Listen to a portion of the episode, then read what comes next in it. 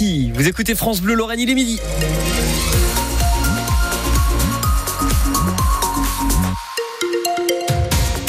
Euh, la météo de ce dimanche pour cet après-midi, Maxence. Un ciel gris cet après-midi et des averses selon Météo France. Les températures 9 à 11 degrés au meilleur de la journée à Metz, Forbach et Saint-Avold. Point complet sur la météo du jour après le journal de midi avec vous, Julie Signora. Chaque point sera désormais essentiel dans la lutte pour le maintien en Ligue 1. Le FCMS joue à Montpellier cet après-midi. 22e journée du championnat, les Grenats sont 17e et donc premier relégable depuis le week-end dernier. Les Héroltais sont 15e. Les performances des deux équipes ces dernières semaines font peur, mais le FCMS est parfois là où on ne l'attend pas. Alors va-t-il nous surprendre ou encore nous décevoir, Thomas Jean-Georges? Une attaque en berne, malgré les retours de Georges Mikotadze et de Didier Lamkelze lors du mercato hivernal. Un niveau technique souvent consternant et une passivité parfois déconcertante, comme ce fut le cas lors de la défaite à la maison contre Lorient y a deux semaines. En 2024, le visage du FCMS s'inquiète de plus en plus et ses performances en font un candidat tout désigné à la relégation en Ligue 2. Alors c'est vrai mathématiquement, même s'ils occupent depuis la dernière journée la zone rouge du classement, les Grenats ne sont pas encore décrochés. Et en cas de victoire à la Mosson, d'ailleurs, ils pourraient dépasser Montpellier qui lutte aussi pour sa survie. Pour tenter de rebondir, coach Bologna a instauré un nouveau schéma défensif à Marseille, mais dans le jeu et l'animation, il n'a pas encore trouvé la bonne formule. Un redressement mosellan passera sans doute par le réveil de ses individualités, à l'image de son buteur, le roi Georges Mikotadze, qui n'a pas encore marqué depuis son retour en France, mais il l'a promis, il fera trembler les filets à la Mosson ce dimanche. Espérons que les dieux du foot l'entendent, comme pour de nouveau croire au miracle du maintien. On va aller mettre un cierge aussi. Thomas Jean-Georges, on vous retrouve dès 14h30 sur France Bleu Lorraine avec Thomas Lavaux qui sera au stade de la Mosson. Ce sera en tout cas sans Ablaï Diallo et Kevin Endoram qui sont blessés. Le de soulagement pour les handballeuses Messine. Elle termine première de la phase de groupe de la Ligue des champions de handball, synonyme de passage direct en quart de finale sans passer par les playoffs. Mais la victoire d'hier s'est jouée sur le gong, 25 à 24 euh, sur les Hongroises de Ferencvaros. C'est à lire sur francebleu.fr. La victoire des handballeurs sarbourgeois hier soir à la maison. Les Yellow Fox se sont imposés 30 à 29 sur Cournon. C'était la 18e journée de Pro League. Euh, prochain match vendredi à Frontignan. Sarrebourg est 9e. La déception en revanche pour les volleyeuses de Terville-Florange. Elles ont perdu le derby contre Vendœuvre-les-Nancy hier. 3-7 à 0. Le TFOC reste sixième de la Liga. Rendez-vous maintenant samedi prochain à Terville pour la réception de Cannes. Un salon pour choisir son orientation après le collège. Question ô combien difficile quand on a 14 ans. Un salon pour vous aider à y voir plus clair a eu lieu hier à Thionville au complexe de Vemrange.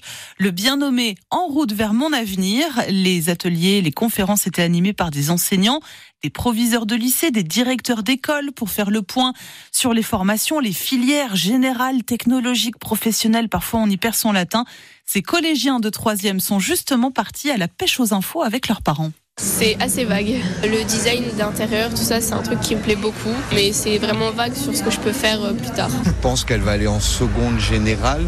Après, elle est, euh, elle est entre le sport, le dessin. Euh... On a voulu euh, s'intéresser et découvrir d'autres métiers. Alors, on a appris tout ce qui était en logistique, euh, aussi, ben, on a fait tout ce qui est en. C'était quoi Commerce. Commerce. Bah, moi, j'avais une petite idée pour aller dans la comptabilité, mais je suis pas encore sûre à 100%, mais voilà. C'est vrai qu'on a fait une journée en immersion à la briquerie. C'est où euh, ils font des, bah, ils construisent euh, des choses comme euh, le support de téléphone qu'ils ont construit, etc. avec une imprimante 3D ou des trucs comme ça. Bon, ils ont un peu la pression parce qu'ils doivent se décider pour l'année prochaine, ça passe vite. Donc voilà.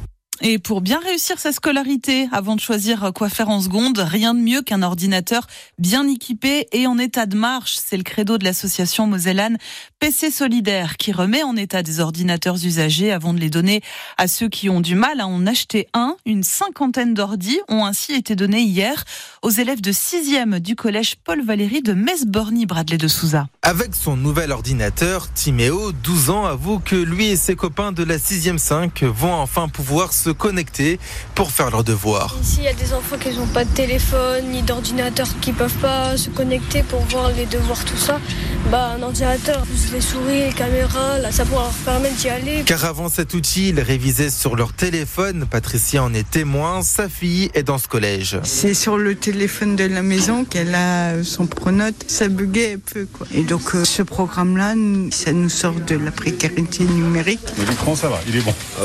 Une soixantaine d'enfants sont désormais équipés. Martial Morvan est le fondateur de PC Solidaire. Plus on arrivera à numériser, plus ils seront autonomes. En fait, ils y sont pas et les parents sont encore plus en rupture. Ils peuvent pas suivre la scolarité de leur enfant parce qu'ils n'arrivent pas à aller sur Internet pour aller regarder ce qui se passe, pour voir les mots des professeurs, pour voir les, les bulletins de notes, etc., etc. Donc c'est assez compliqué. Sur vos ordinateurs, ce qu'il faudra mettre très rapidement, c'est euh, l'ENT et Pronote. Pascal Palaise, le principal du collège Paul Valéry. Tout est numérique maintenant dans l'éducation nationale. Soit on vous accompagne, soit vous avez l'outil, vous faites tout seul. Donc là, ils auront moins les moyens de le faire. Le principal estime que désormais les élèves non équipés vont pouvoir suivre une bonne scolarité avec l'aide du numérique. Et l'an dernier, l'association PC Solidaire a donné environ 600 ordinateurs à des collégiens, mais aussi des seniors. Info à retrouver sur francebleu.fr. Les Restos du Cœur de Boulay-Moselle recherchent une dizaine de bénévoles. Notamment pour le week-end prochain, date de la grande collecte nationale de l'association qui a besoin de reconstituer ses stocks.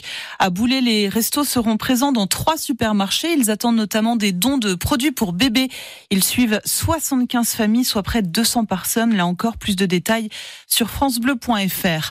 La Russie refuse pour l'instant de rendre le corps de Navalny à sa famille, famille qui accuse Moscou de vouloir cacher la vérité et protéger les tueurs du principal opposant politique à Vladimir Poutine. Alexei Navalny est mort dans sa prison du Grand Nord euh, avant-hier. Il n'avait que 47 ans.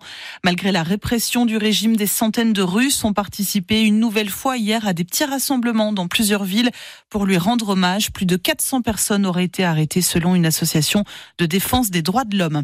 Et puis c'est toujours la douceur qui domine. On va en parler dans un instant. 11 degrés cet après-midi en Moselle. Avec ce temps doux, les risques d'allergie au pollen sont importants. Les trois quarts du pays sont en alerte rouge. La Lorraine n'y échappe pas. Chez nous, ce sont les aulnes et les noisetiers qui sont en fleurs.